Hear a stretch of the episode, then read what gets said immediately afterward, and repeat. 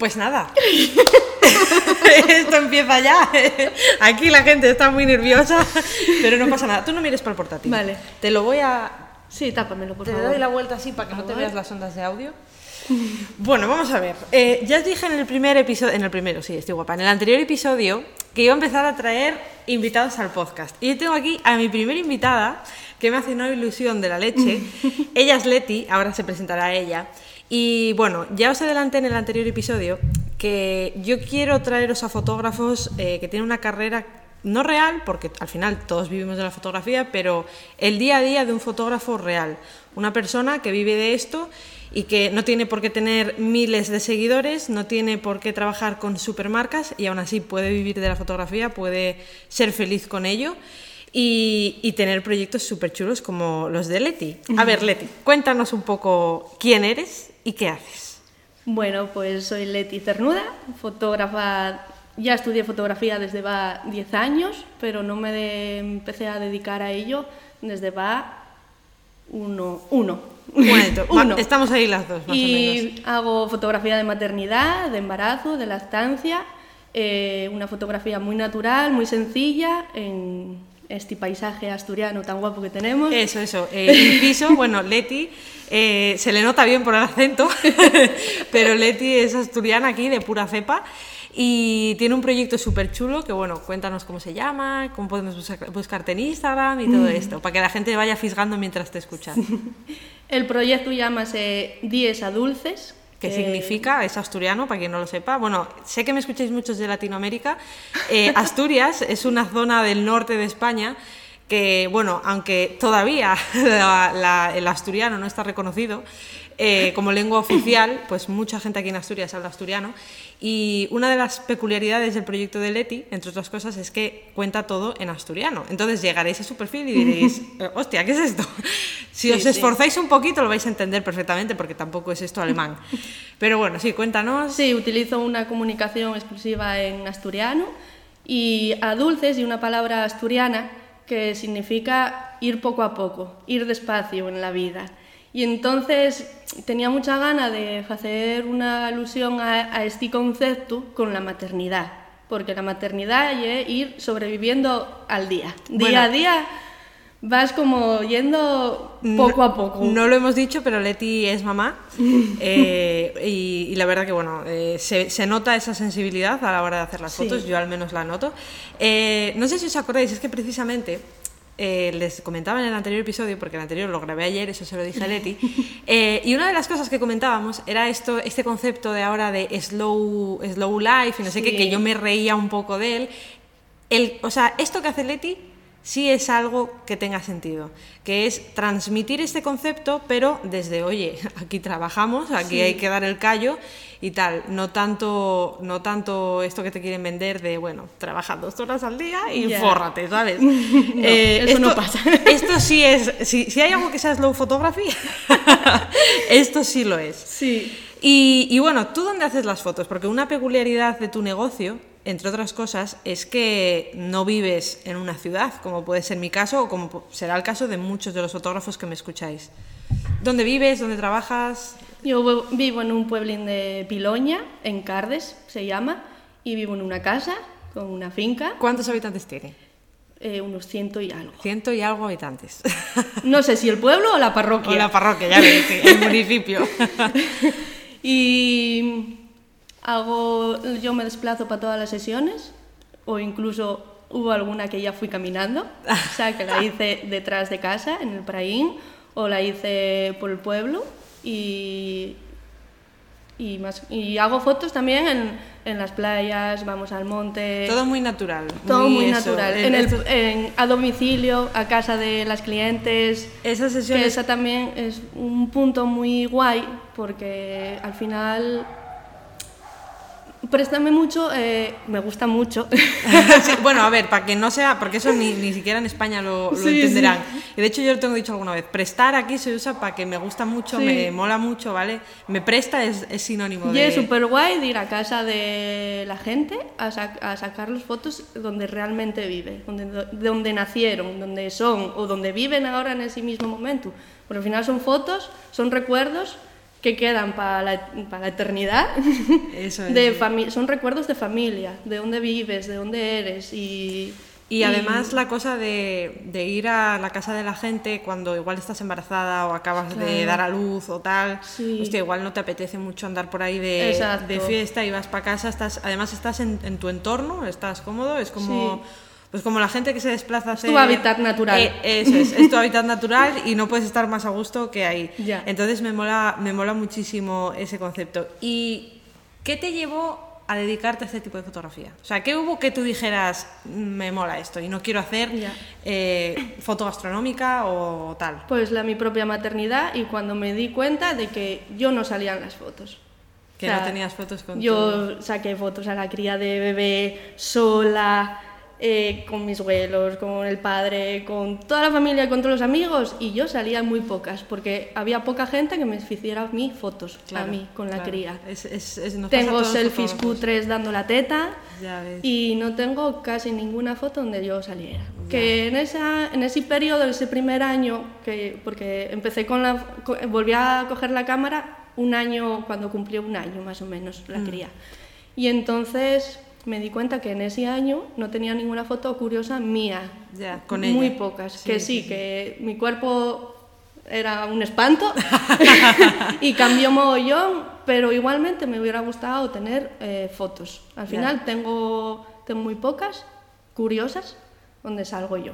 Ya, mira, ahora que dices lo de, lo de bueno, que mi cuerpo era un espanto, que, que eso cada, Bueno. cada uno nos vemos mucho peor, Exacto. siempre, y eso es algo que nos pasa siempre a los fotógrafos. Muy bien hacerle fotos a otra gente, pero luego en fotos nos vemos Ya. mal.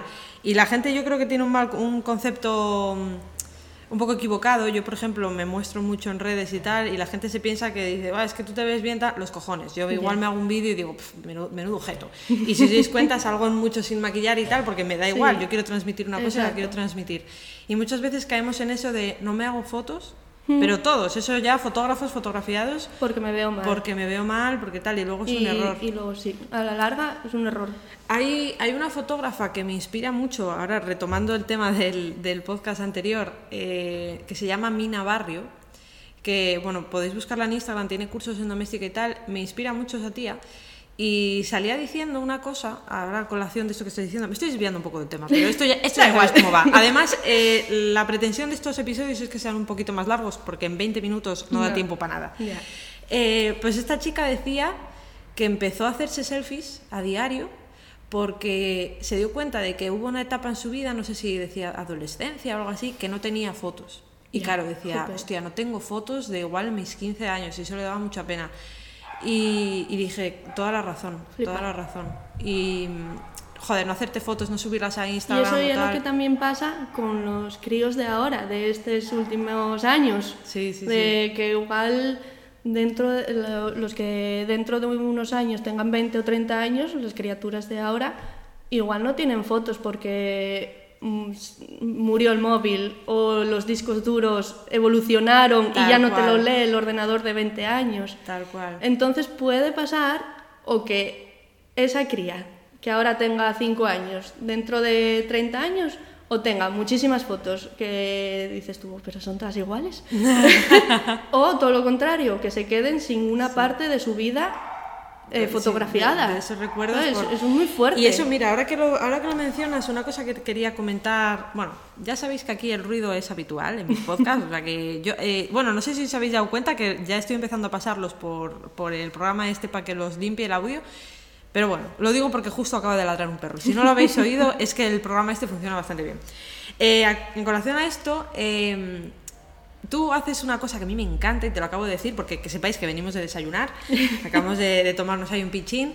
Eh, una cosa que me encanta que haces es darle muchísima importancia al formato físico de la fotografía, Exacto. cosa que la mayoría de fotógrafos es que ni No lo planteamos. No. Y es la caña, es, o sea, es espectacular. Yo, por ejemplo, me he traído un álbum que tenía en casa de cuando hacía retratos y, ve- y vi las fotos en grande y dije, Claro. wow, chaval. Es que hay mucha diferencia, ¿eh? Y a ver, cuéntanos un poquito lo que haces. Por ejemplo, ahora mismo estamos grabando esto y este domingo, ¿verdad? Es el Día de la Madre. Sí. ¿Qué cocinas tienes preparadas o tal para esto? De, Bueno, pues para el Día de la Madre, por ejemplo, tengo tarjetas regalo hechas a mano por mí en un papel artesanal, en un sobre artesanal y escritas con mi letra. Que es espectacular. O sea, fisgarle en Instagram porque tiene unos vídeos haciendo estas cosas que a mí me, me vuelven loca. O sea, son cuquísimas. Y... Y no sé qué se me fue. Eh, nada, eso, tema- tema eso, y la tarjeta va personalizada a nombre de Mara, que te. O sea, dai un abrazo enorme a Fulanito, que Mara. Me estoy liando. Eh, o sea, sí, bueno. Sí, eso, que va personalizado Mara, con los nombres Mara tiene- reales. Mara tiene un hijo que tiene 20 años porque Mara lo tuvo con dos años el hijo. Bueno, que son tarjetas personalizadas a mano. Entonces, la tú, como Mara, que vas a recibir una tarjeta de regalo, estás recibiendo ya algo físico, estás recibiendo un regalo, no una tarjeta online que te lleva que te llega al correo, que al final ya es más impersonal. Tal cual, tal cual. Eso me pasó a mí ahora que lo dices con lo de los perros, que bueno, ya os contaré cómo va el tema. Una chica me dijo, quiero regalarle a mi madre una sesión de fotos con Sí. el perrín. Y dije, hostia, estaría súper bien hacer tarjetas regalo. Hice unas que quedaron como una patada, o sea, terribles. Bueno, sí, las primeras suelen ser... Pero no, no, porque las imprimí y dije, "Ah, tengo que preparar algo. Entonces fui a imprimir las carreras, vaya chapuza que me hicieron, en fin, tengo que repensar esto, pero bueno, y es súper interesante. Y luego también, aparte de eso, tienes unos álbumes, no sé si los tienes Sí. en general o eran de un servicio concreto que ya pasó, pero tienes unos álbumes que los metes tú las fotos a mano. Sí, yo Ay, por favor. tengo, un- tengo varios packs para ofrecer a la gente, porque igual hay personas que no, que no quieren realmente un, un álbum, que las quieren solo en papel. Eso. Porque siempre va en papel. Un pack de 10 fotos en papel con las tus fotos más favoritas del momento, ¿no?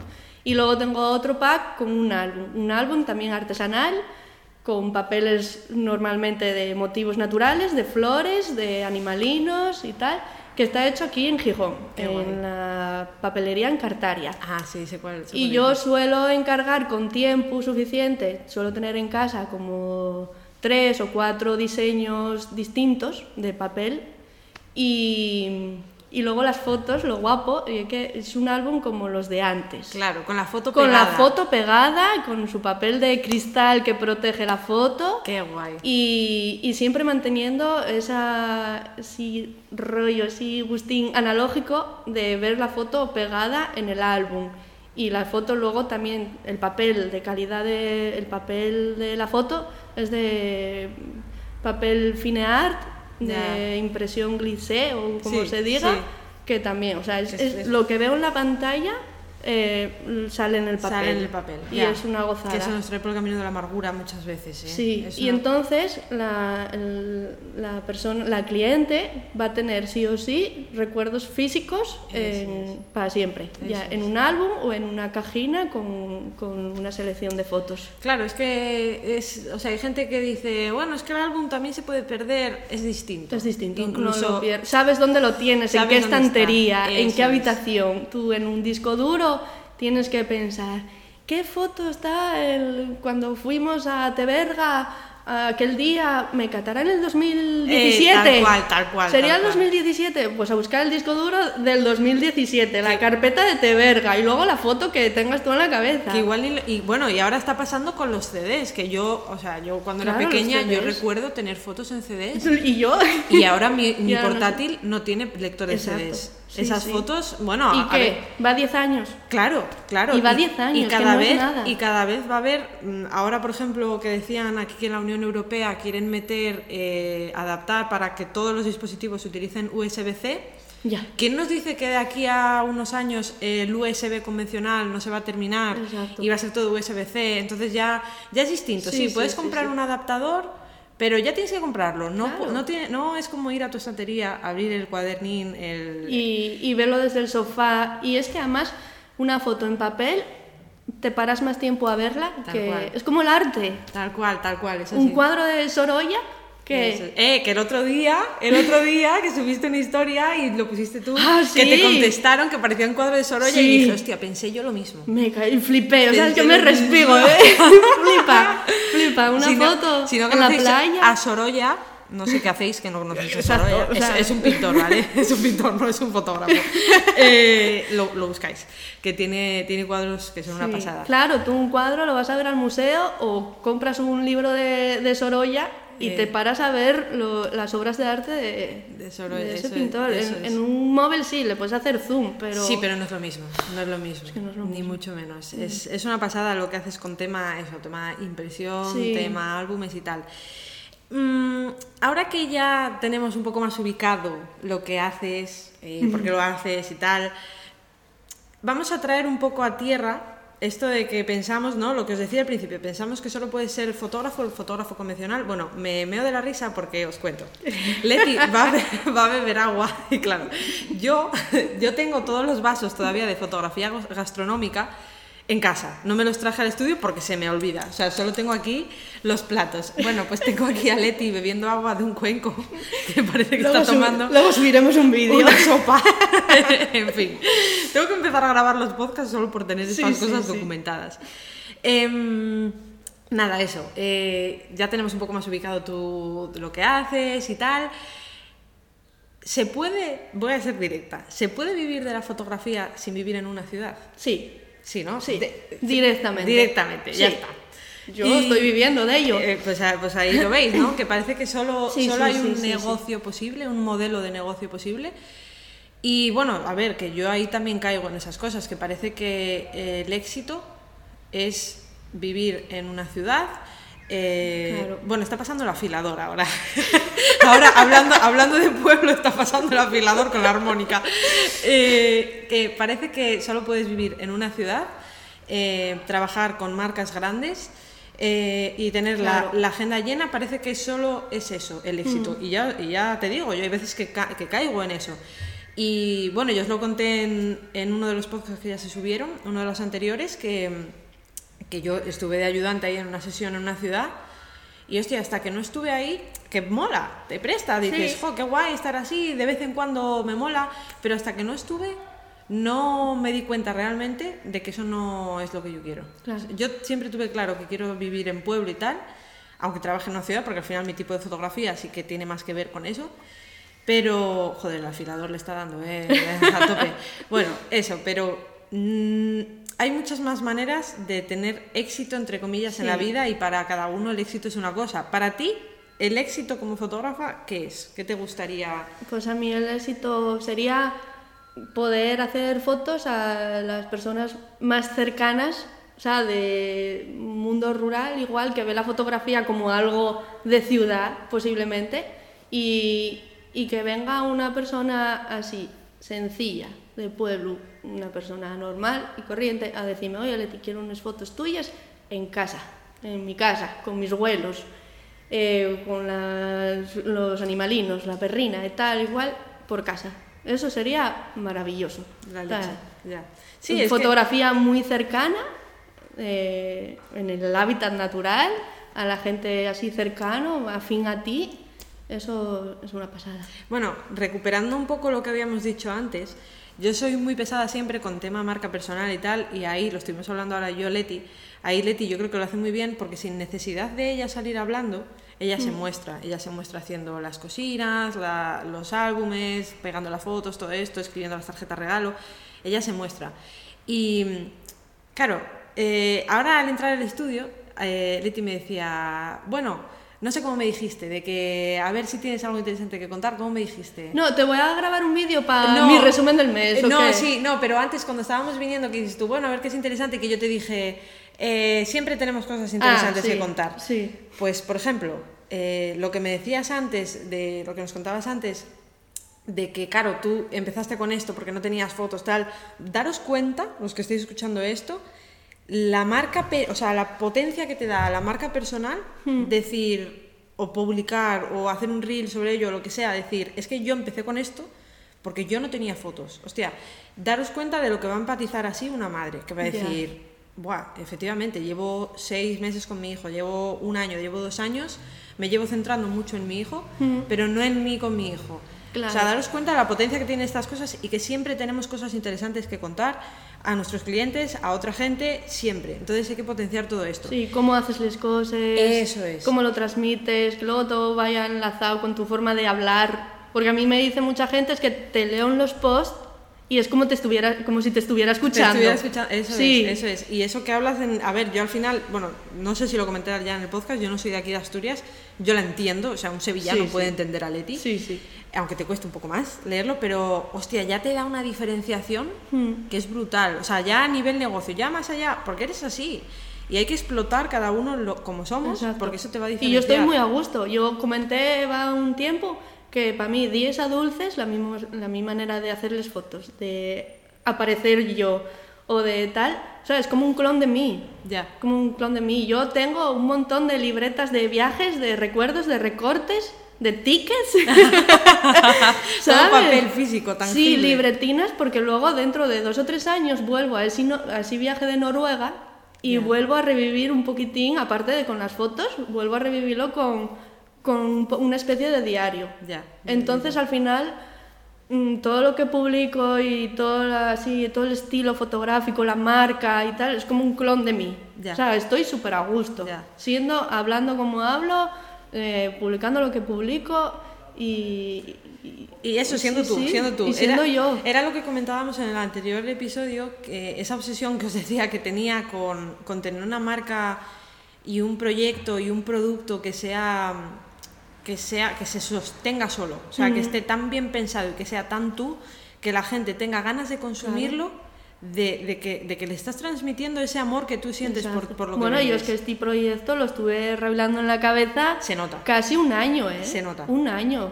es que es que está muy haciendo bien. fotos a amigas, escribiendo en una libreta, pensando el nombre Ya ves. y luego lo redacté todo como en un proyecto de empresa. Pero le di muchísimas vueltas a Claro. todo, a los álbumes, a dónde imprimir las fotos, qué tipo de fotografía hacer, cómo manejar a la gente. Ya. Bueno, manejar. Sí, bueno. guiarla, No, es guiarla en las sí. fotos porque yo quiero una fotografía muy natural. Claro. Y lo importante para eso es que se vean a gusto. Claro, sí. No voy a tener modelos de primera posando para mí, ¿no? Voy a tener gente normal. Normal. Personas normales que, Con sus que al, complejos. que al principio le tienen miedo a la cámara. Eso Entonces es. yo siempre digo que los primeros 5 o 10 minutos son para sacar cuatro fotos y los demás para la papelera de reciclaje. Ya ves, ya Porque yo quiero que se suelten más. Y al final las fotos más guays, más guapas, son las últimas. Ya, ya. Que dices, ah, estaría 10 minutos más porque están saliendo fotones. Que aquí". luego, luego yo estoy igual como 45 minutos, una hora haciendo fotos, pero siempre me adapto, Ya. ¿sabes? Pongo 45 minutos porque los más bebetones Claro. a los, 15 a los 45 minutos, una hora ya cansan, ya Sí. no te quieren ver delante Sí, en dices, una "Nada, cámara. déjame llevarme para casa quiero dormir. Pero luego me adapto.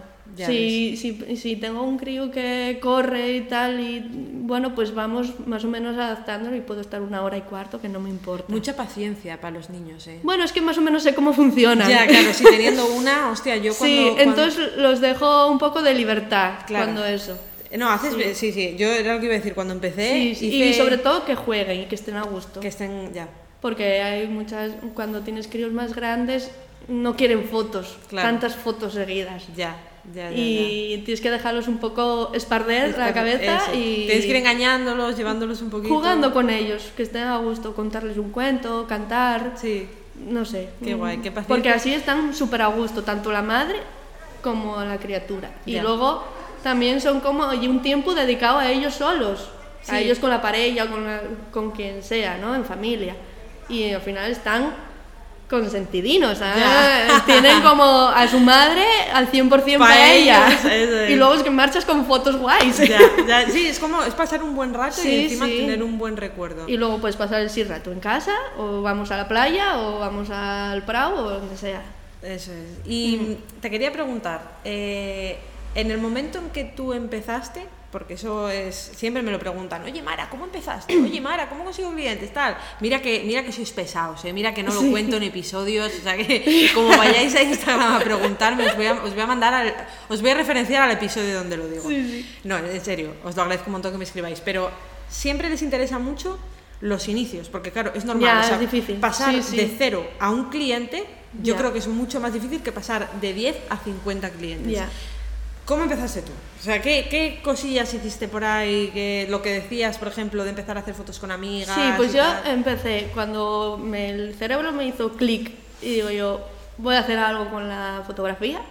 Pues empecé a sacar fotos a les mis amigues Hmm. y a una prima, tal, y sobre todo para saber cuánto tiempo podía estar, qué podía hacer.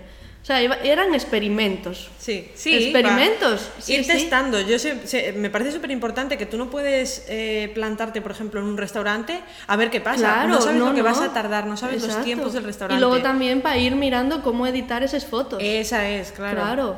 Entonces era como, y creo que hice seis, sesiones o siete antes de tener la primera familia que me... con- Bueno, hice dos sesiones a familias cobrando, pero Sí. todavía no estaba de alta. Sí. Que las llevo en mi, en mi Pues nada, patata. voy a avisar a la policía que te lleven presa.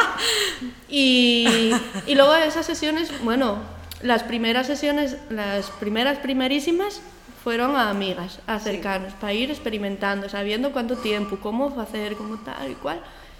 Y luego ir apuntándolo todo en la libreta, todos los detalles y todas las cosas. Claro, Y luego ir redactándolo todo. Y los- la primera cliente oficial, ya yo dada de autónoma y eso, fue una amiga. Qué guay. qué Fue guay. una amiga, la segunda fue otra amiga, pero ya la tercera no fue una No amiga. fue amiga, Claro. Y me costó, ¿eh? Me costó dos o tres meses tener la, la cliente no amiga. Claro, es que. Porque empecé con unos precios, con un dossier de presupuesto distinto al de ahora. Sí. Y, y entonces yo de primeras tenía un precio marcado masiva. Sí, claro, y a particulares. Claro, y entonces a y mi padre, que es muy sabio y que fue también autónomo, me dice, Leti, redondea, redondea y pon el Incluye precio. el IVA. Incluye el IVA. Claro. Y entonces a partir de ahí, como que ya hubo más contratación. Ya. No sé si fue si el clip, ¿eh? De... De cambiar, eh, sí. o Claro, tal. porque a una persona, si le dices, nada, es que cuesta 200 euros más IVA, es que claro, luego cuando tengas que pagar ya son 242. Claro, claro. claro. Entonces, Claro. Sí, es que de hecho, bueno, no sé, creo que ya tenemos hablado algo de impuestos, no sé cómo lo tenéis en Latinoamérica, el IVA aquí, pues es Sí. eso, todos los productos pues van con un, con un impuesto, ¿no? De, pues por comprarlo y tal. Eh, que bien me explico, sé yo de finanzas aquí la leche, pero bueno, en fin, que todos van, eh, normalmente este tipo de productos es un 21% de IVA. Entonces, cuando tú facturas a una empresa, como es mi caso, yo siempre doy los precios X más, Más IVA. IVA. ¿Por qué? Porque esa empresa, ese IVA, lo puede, que se llama deducir, desgravar, se lo devuelve, entre comillas, Hacienda. Pero un particular no. Claro. Es como cuando tú vas a comprar eh, como particular una camiseta. Esa camiseta ya tiene incluido el IVA, pero a ti nadie te va a devolver ese IVA si no justificas que es Mm. para trabajar. Entonces, cuando tú le das a... Mira, este es un consejo súper guay para los que estéis empezando y Sí. tal, con Pues fotografía eh, social o para personas que son particulares, Mm. que no son, no son empresas. Eh, tenéis que dar, o es mejor, ya veis lo que dice Leti, sí. dar los precios con el IVA incluido. Sí, Eso, igual dices, bueno, pues yo quiero cobrar mm, 200, pero claro, con, con IVA, IVA. pues ya me quedan 200, pues 42. Entonces, Claro. es una cifra rara, venga, voy a ponerlo en 250. Exacto. Ahí está. Exacto. Es así. Porque a la gente también le choca, igual que le, Claro. que le cobres 193,27, ¿sabes? es, es un poco extraño, entonces hay que, está bien redondear. Y luego esas clientes primeras que tuve llegaron por Instagram, Por de manejar el Instagram, porque de momento no tengo web, fallo mío, que no me lo da la vida. Bueno, pero tenemos confianza en que cuando te hagas la Sí, web sí. va a ser igual de pasada Sí, sí, que sí. tu Instagram. Cuando tenga web va a ser una calca... calcano... Sí, un calco de un mí. calco tuyo. Sí, sí, calcamonía es pegatina, ¿no? Bueno, sí, lo que sea, ¿qué bueno, más bueno, lo que sea. Sí, eso. ¿Y mm, qué más? Eh, aparte de estas publicaciones y tal, eh, porque claro, tú sí que estudiaste fotografía, ¿no? Sí, Eh, ¿Dónde estudiaste fotografía? Estudié foto en La Felguera, en las cuencas aquí de Asturias, en el Cislán, que es bastante conocido por aquí, por la zona. Sí. Estudié un ciclo superior de imagen y estuve dos años allí. Y luego hice tres meses de prácticas y luego, ah, y luego estudié ciencias ambientales. Ciencias ambientales. Bueno, oye, no pasa nada. Como tú que estudiaste Que física. Pues aquí, aquí estamos, ¿sabes? Con el, con el una título- física y una ambientóloga. Eso es. Fotógrafa. Con el, con el título metido en un cajón, pero aquí estamos. Sí. Yo creo que estamos dando unas voces que debemos estar saturando el micro a veces, pero no pasa nada, porque como, como, como os encantan estos podcasts, Sí, yo te decía yo al principio que, que yo hablo alto. no pasa nada, esto naturalidad totalmente. Entonces, estudiaste foto, luego pues derivaste en otras cosas Sí, y tal. En la vida. Y eso es, cosas que pasan en la vida. Y cuando quisiste retomar la fotografía, que dijiste, pues eso, quiero empezar con este proyecto, lo que decimos, empezaste a hacer fotos y tal, ¿qué es lo que más te costó o qué cosa recuerdas que fuera un poco cuesta arriba? Aparte de conseguir clientes, igual, no sé, aprender a, a gestionar tu empresa a nivel eh, negocio, a nivel economía, eh, alguna cosilla que te costara por ahí. La verdad que como fue todo muy despacio, Pausado. muy rodado, Ya. porque claro, yo estas sesiones que hice a, mi- a las- mis amigas, eh, luego las publicaba en mi perfil personal, Sí. no en el perfil de 10 a Dulces, porque no tenía nombre ni Sí, nada. sí. Pero sí que iba publicando cosinas y tal. Y entonces la gente de mi entorno como que ya sabía, ya estaban preparados, prevenidos que Leti viene. ¿Sabes? Sí. No tenía una fecha ni nada. Pero y- está ahí, ahí. Pero estaba ahí.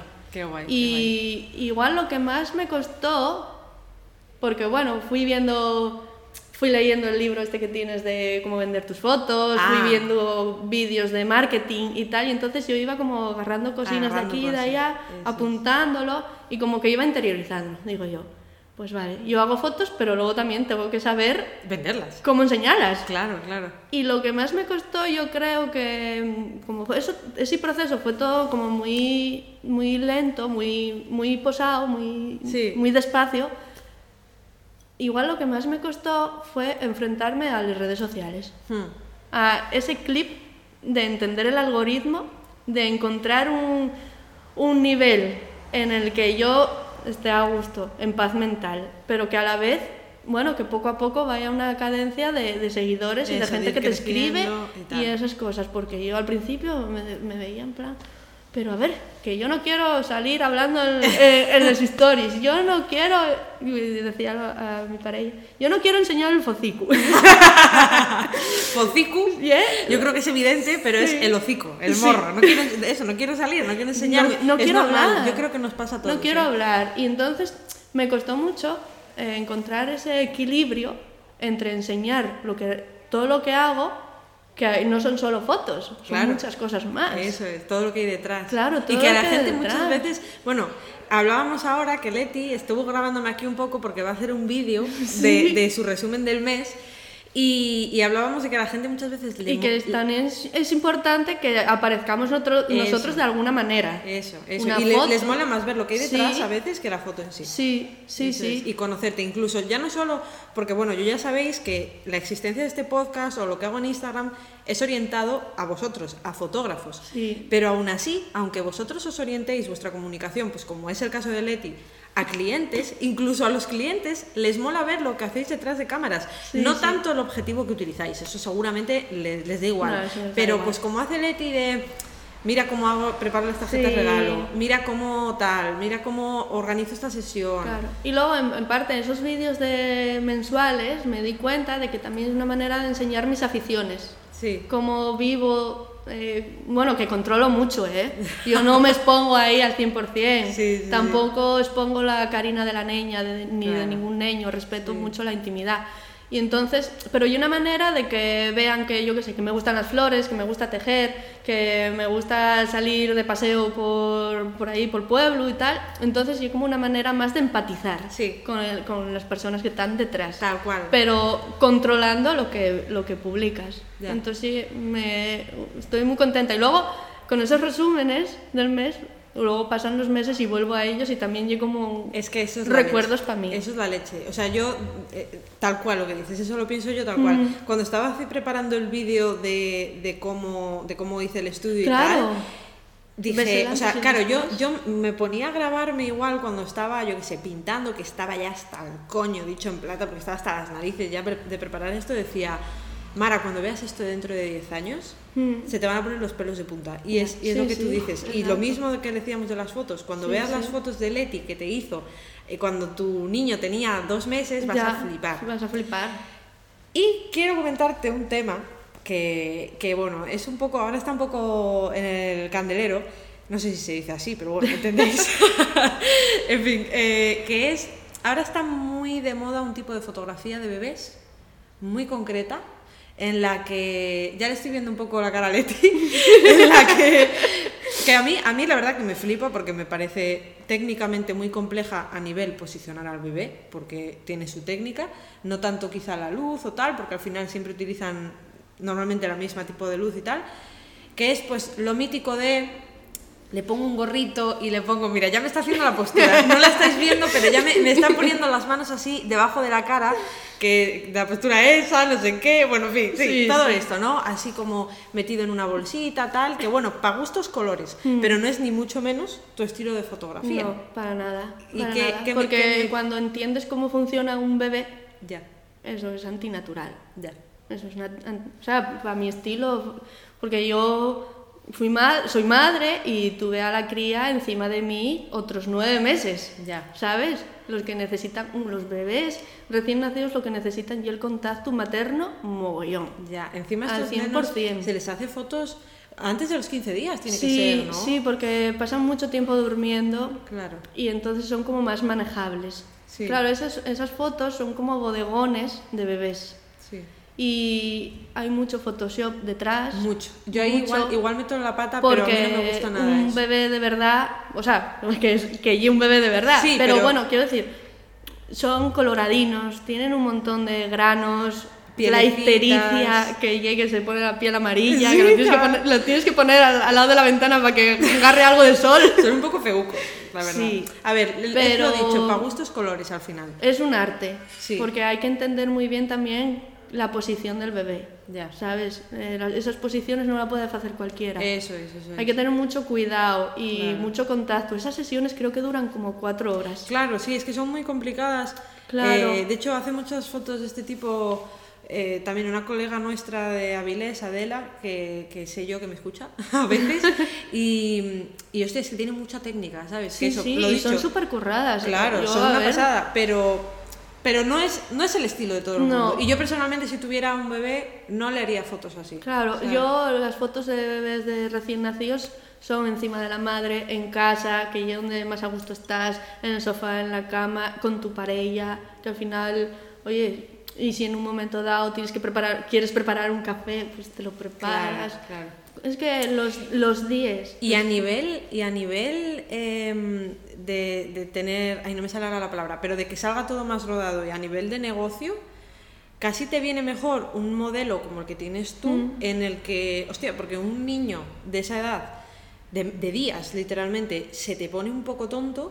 Claro. Y estás, puedes estar lo que tú dices, cuatro horas y no sacar ninguna foto y tener que repetir. Claro. Y no es culpa ni tuya, ni del bebé, ni No, de la madre. es la vida. Es la vida. Entonces, entonces claro, ahí a nivel eso de negocio y tal, ¿qué haces?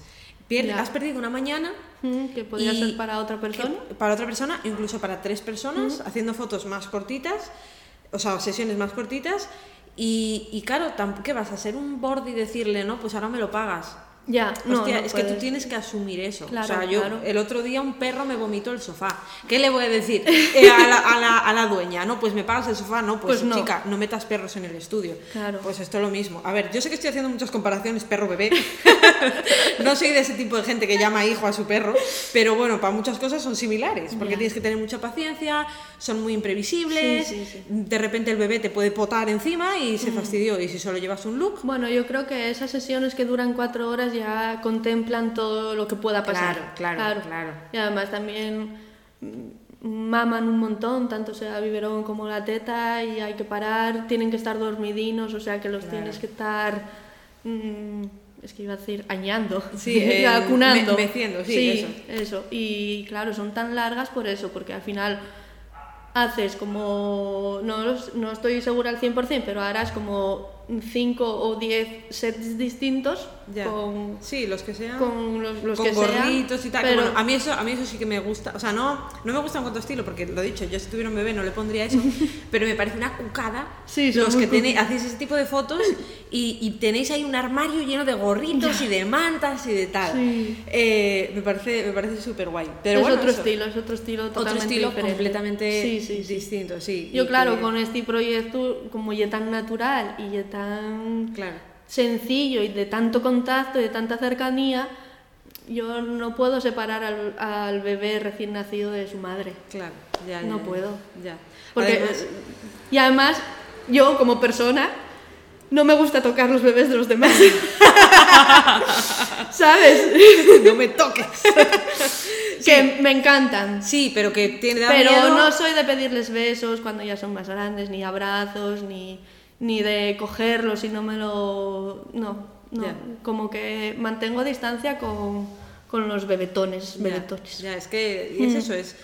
Y volviendo al tema de antes, ese tipo de fotografía de bebés un poco más, eh, iba- no antinatural, sino porque, a ver, eh, salvando las distancias, pero más compleja, más mm, disti- diferente, vaya. Eh, no todo el mundo puede hacer eso y no debería de hacer eso. O sea, ese tipo de posturas, que hay gente que está empezando y, y sin haber hecho ningún tipo Claro, de no, formación... para eso tienes que tener mucha formación. Cuidado. Tienes que eh, tener mucha cuidado. formación. Mira, la- por ejemplo, la pose que estábamos diciendo antes, esta, la típica que Ah, está el bebé apoyado en las manitas, así la cabeza y los codos los tiene también apoyados. Apoyados en una- Esa foto no es una sola toma. Son Esa dos o foto tres. son dos o tres tomas en las que en una se está sujetando las manos del bebé para que se le sujete la cabecita y en la otra se le está sujetando la cabeza y luego se unen para que, o sea, que es mucho más complejo de lo que parece. Y no, no todo el mundo lo puede hacer. Claro. Y si no quieres, como Leti, pues mira, eso, eso Porque, que a te- ver, un bebé de 15 días no aguanta la cabeza. Ya, es que no, ningún claro. bebé de dos meses todavía no aguanta la cabeza. No, no, no, no, no.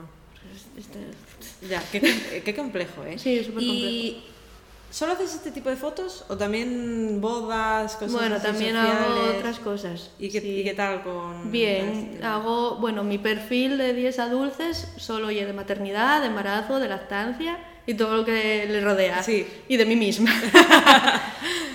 y no quiero mezclar las cosas. Sí. En ese perfil es de maternidad y ya está. Pero también, bueno, hay gente que necesita fotografía de boda más social. Hice alguna comunión este año también y otros tipos de trabajo, como puede ser algún evento de algún evento de música o algo Sí, también sí, hice sí, otro tipo de, de trabajos que eso lo subo a mi perfil personal Sí. cuando, cuando me venga Cuando sí, cuando dé por ahí, sí. pero sí también este año tengo alguna boda hice comuniones otro hice despedida de soltera Qué guay. Qué, el qué- año pasado y qué, era qué gracioso, ¿no? Qué- sí o sea qué no era una despedida de soltera ahí de Sí, no, desfase con boys y la no, no.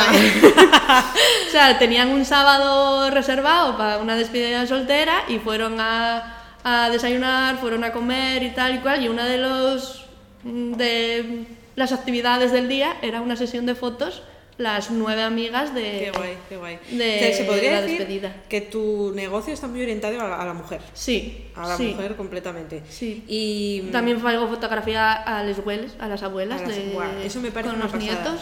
Me parece- Tan- abuel- o sea, nietas de todas las edades, porque tú tienes, Sí, tienes bueno. veintipico años y quieres venir a hacer unas fotos Claro, con tu abuela. Igual voy con mi abuela que tiene eso, noventa y pico. Exacto. Em, me eso me parece súper interesante. Ya veis que es que no tienes por qué imitar a todo el mundo. Seguro que Leti todo esto, en parte, se lo tuvo que sacar de la manga, porque yo esto no lo vi en ningún lado. Y con este toque tan asturiano que ella le pone, tan de la tierra, tan...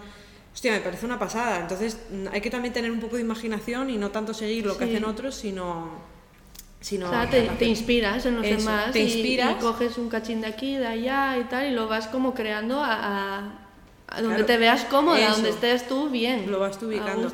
Te preguntaba lo de las bodas porque, claro, es muy interesante en negocios como el tuyo en el que coges a una persona desde muy pequeñita y esa persona potencialmente eh, igual hace la comunión o igual eventualmente, ahora que llevas pues un añito, año y algo, no, pero igual dentro de 20 años que tú sigues estando en activo, esa persona se casa. Claro.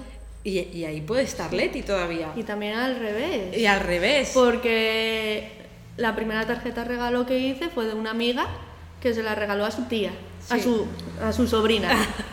o sea, ella era la tía y Sí. se lo regaló a su sobrina. Y luego hicimos esas fotos en su pueblo, en su casa y tal, y quedó súper contenta conmigo y, y este año se casan. Y me dice, mira, es que no te veo nada por el perfil y tal, pero te voy a preguntar, ¿haces foto de bodas? Digo yo, sí, sí, sí, hago foto de bodas. No lo publicito mucho, pero no quiero ser experta en bodas ni Sí. nada. Pero, Pero tener ahí otro- pero entonces ya me contrataron para su boda, porque no querían nada posar Ya. ni tener nada Sí, la fotografía de boda convencional. Sí, que- la clásica. Sí, y, sí. y entonces quedaron súper a gusto conmigo porque ya me conocían, ya, ya vieron cómo trabajo con, el, con la criatura y con ellos en familia.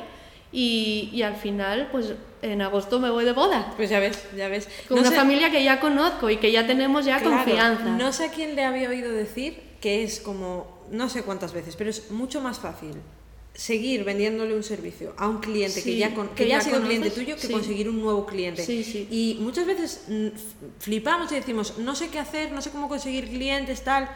Igual lo que tienes que hacer es cuidar de Mm. los clientes que tienes y seguir intentando venderle cosas a los clientes que ya tienes. Es tan sencillo como eso. Como Sí. si tú haces fotos, pues como fue el caso, y luego se casan, Claro. pues, pues O, o una embarazada, le vas a hacer fotos de embarazada, luego seguramente al año siguiente le hagas fotos con el crío y dentro de dos años igual se vuelve a quedar embarazada y le haces fotos, Eso. o sea, a toda la familia. O igual, o igual decide casarse después de, de tener Claro. al neno y ya tal.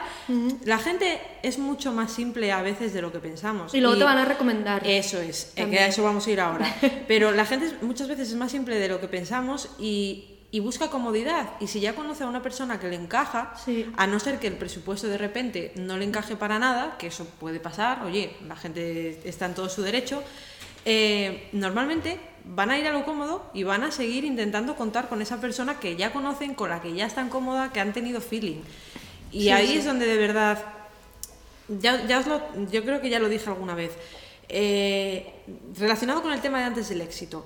Parece que el éxito es tener muchos clientes todo el rato. Yo veo casi más exitoso, pues trayéndolo un poco a mi terreno, gente que, por ejemplo, como tengo yo restaurantes que llevo ya más de un año con ellos. Sí. Yo eso para mí eso es mucho más exitoso que tener continuamente clientes Sí, nuevos sí. y que los de antes no te vuelvan a avisar, porque igual hay un problema. Claro. Y lo que decías del boca a boca, de recomendaciones, eh, ¿juega un papel importante en tu negocio? Sí, también. Mucho, ¿verdad? Sí, sí, sí, porque al final te... vivo en un pueblo, todo el mundo nos conocemos y al final, oye, pues no sabía yo que Leti hacía fotos. Ah, bueno, vamos a mirar lo que hace. Ah, pues mira, qué guapo, qué distinto a lo que se ve por aquí por la zona y tal. Va, pues venga, ya que hay gente conocida, gente de cercana, va, vamos a avisarla. Y así, bueno, pues hice una boda también muy cercana y ahí ya me vieron trabajar y de ahí ya salieron como dos clientes de esa boda. Entonces, estaba muy guay. Claro, y eso. Y, y luego, para los que en ese periodo de empezar, de cuando vas desarrollando tu proyecto, ir diciéndoselo a todo el mundo también. Que todo el mundo se entere de es que, es algo súper evidente. Sí. Y la gente no lo hace. Exacto. Decir, a decirlo a, a tu círculo cercano, a ir publicando en tu perfil personal que, oye, estoy aquí y estoy empezando a hacer fotos. Eh, pues es. venga, va. Y, y luego ya están como expectantes de a ver qué sacas. Eso es, eso es. Es que es algo evidente y, y eso creo que lo decía en algún episodio de su podcast los chicos de Mandrágora. Eh, hostia, que, que que todo el mundo se entere de que lo que está Sí, sucediendo sí. es, lo- es evidente y, Sí, y no- y muchas veces no se hace. Claro. Que se entere tu familia, que se enteren tus amigos, que se Exacto. enteren tus compañeros de la universidad. Eh, seguro que de ahí te sale algo. Sí, sí, sí. seguro. Yo lo veo siempre como una red, tía. O sea, como empiezas a tejerla y al principio vas a tener solo un puntito. Claro. Iba a decir Y luego ya empiezas a tener como... eso, sí. iba a decir como una estafa piramidal, pero No, no, por favor. salvando las distancias, ¿vale? Pero sí, ese concepto de una De persona te lleva a tres, Sí. cada una de esas te lleva a tal, y al final llegará un punto de nuestras carreras Claro. que casi es que, mm, ¿cómo es esto de cría fama y échate a dormir? La gente ya hablará de forma natural de nosotras Sí. y ya te llegará sin necesidad tú de casi hacer nada, aunque esté bien siempre hacerlo, ¿no? Pero, pero te irá llegando poco a poco Claro. por esa Y recomendación. luego había mucha gente el año pasado, cuando llevaba cinco meses o una cosa así, que ya me decían, ay, yo es que tengo una gana de tener fillos, para que me hagas las fotos tú. Voy a tener hijos solo para que me hagas las fotos. sí, sí, sí, sí, y al final, pues este mes le hacemos las fotos de embarazada. Qué guay. Así qué que guay. flipa. Se dio prisa, dijo, no vaya a ser, y luego me quedo sin fotos. Bueno, pero no sé, es, es muy guapo esas cosas. Sí, y que te recomienden también Sí. te, te refuerza de decir que te recomienden, que vuelvan, te refuerza y digas, estoy haciendo bien mi trabajo. Que también muchas veces necesitamos ese feedback Sí. de, pues oye, lo estoy haciendo guay, a la gente Ya. le está gustando. Sí, sí, a mí me emociona mogollón. Y ya para terminar, porque llevamos aquí 50 minutos de podcast. Bueno, flipa. Viste, se pasó súper rápido, Sí, no sí. fue para tanto. Eh, ¿Qué consejo le darías, aparte de todo lo que hemos dicho? No, el que te venga, el que quieras. Puede ser una pijada, puede ser desde sácate el carné hasta estudia marketing. ¿Qué consejo le darías a alguien que está empezando su proyecto, en un proyecto de fotografía un poco como el tuyo, de fotografía social y tal? Pues ya dije que como decirlo a todo el mundo, Eso es. eh, enseñarte en redes sociales y ser una misma. Ser una misma, Muy sí. importante, sí. Sí. La marca personal que tanto hablamos, que tan pesados somos. Pero sin rayarse mucho, ¿eh? no proyectes algo que no eres. Exacto, no. Y, y hacerlo, hacerlo.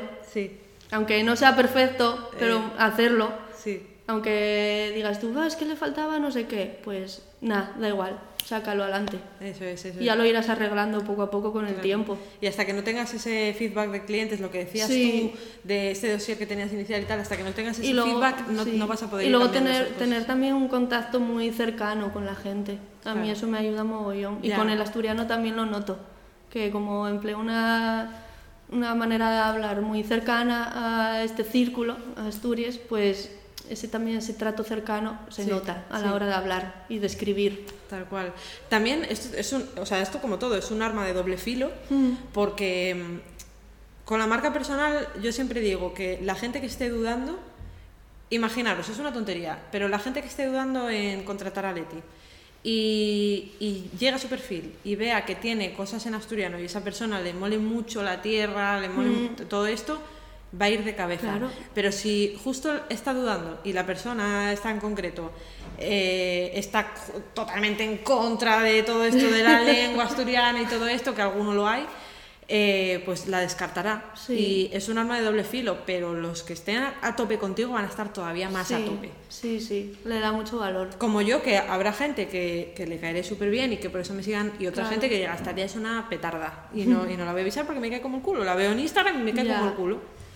Pero, que nosotros te vemos súper simpáticos. A mí me, me mola mogollón tus stories y todo. Tú sí, pero seguro que hay gente que dice, esta pesada que dice. eh, Pero bueno, es eso, hay que, hay que mojarse, no hay que ser. Claro, yo hay para- que estar a gusto. hay que es, estar a gusto. hay que ser como uno es. Si tampoco eres una persona histriónica como puedo ser yo y eres más calmado, pues sé calmado, pero sé cómo eres. Sí, Transmite sí. lo que eres. Porque esa naturalidad y esa. Las personas nos enamoramos de marcas. O sea, de marcas, sí, de personas, no de marcas. Matiz importante. Claro. No de. A no ser que seas Nike o Coca-Cola. Y luego haces mucho más que solo fotos. Eso Eh, es un 20% Claro, calcar el botón. eso es, eso es. Y al final haces mucho más y bueno, al final es que tienes que enseñar lo que haces Ah, ahora mismo. Antes de terminar, que no se me olvide, que la gente esto le mola mucho. ¿Qué equipo usas? Oh, o sea, ya ves tú, es lo menos importante de todo, os aviso, pero bueno. pues Sí, sí, empecé con la 6D Mark II, con el 50. Con Canon. Sí, el con 50 Canon, a tope. El 50. Y ahora, bueno, esa se me estropeó un poco y me pasé a mirrorless Ah, con la Canon R y el 50. el 50. Es que el 50 y vale el para todo. 50. Y solo uso el, tengo también el 35 de Sigma, Qué guay. Que lo uso cuando tengo poco sitio en los domicilios. Claro, sobre todo. y tal. Sí. Cuando tengo poco sitio. Yo es una focal que a mí nunca me dio más, la verdad, pero al meterme dentro Sí, de oficinas y tal me di cuenta nota. de que lo necesitaba. Y, pero vamos, Canon R, EOS R y 50 a, a muerte, el ves. 1.4. ¿Os dais cuenta de que hasta ahora que yo le pregunté directamente no hablamos nada de equipo, ¿no? O sea, para que veáis la importancia del equipo. Es que no- O sea, la justa. Sí, no necesitas. La justa. Tiene casi más importancia el papel del álbum Sí. que utiliza que, Pues que- sí. que la cámara. O sea que- sí, o sea que ya tiene más importancia el formato físico que el equipo. Eso es. Jo, pues Leti, muchísimas Jo. gracias No, por haber venido. Eh, espero que hayas disfrutado un montón. Espero que vosotros también os haya gustado. Ir a seguirla en Instagram, ya os lo dijimos, pero es Dies a Dulces. Os lo voy a poner en, en la descripción del episodio para que la busquéis. Eh, tiene un proyecto precioso, precioso. Y, y joder, a mí me mola gente como ella porque aunque no sea de lo que yo hago, yo me inspiro muchísimo con este tipo de perfiles. Entonces qué seguro guay. que a vosotros os es de mucha utilidad. Eh, me decís también, me escribís por Instagram a ver qué os ha parecido este nuevo formato. Eh, iré mejorando todo poco a poco. Como dice Leti, hay que empezar y luego Sí. ya vamos viendo qué, qué hacemos.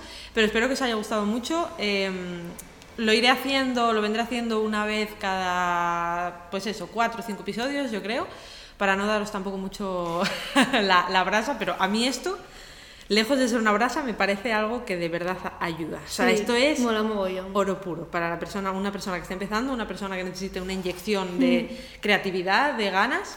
Y, y nada más, eh, Leti y yo nos despedimos y nos escuchamos en el siguiente episodio de Fotografiando. Hala.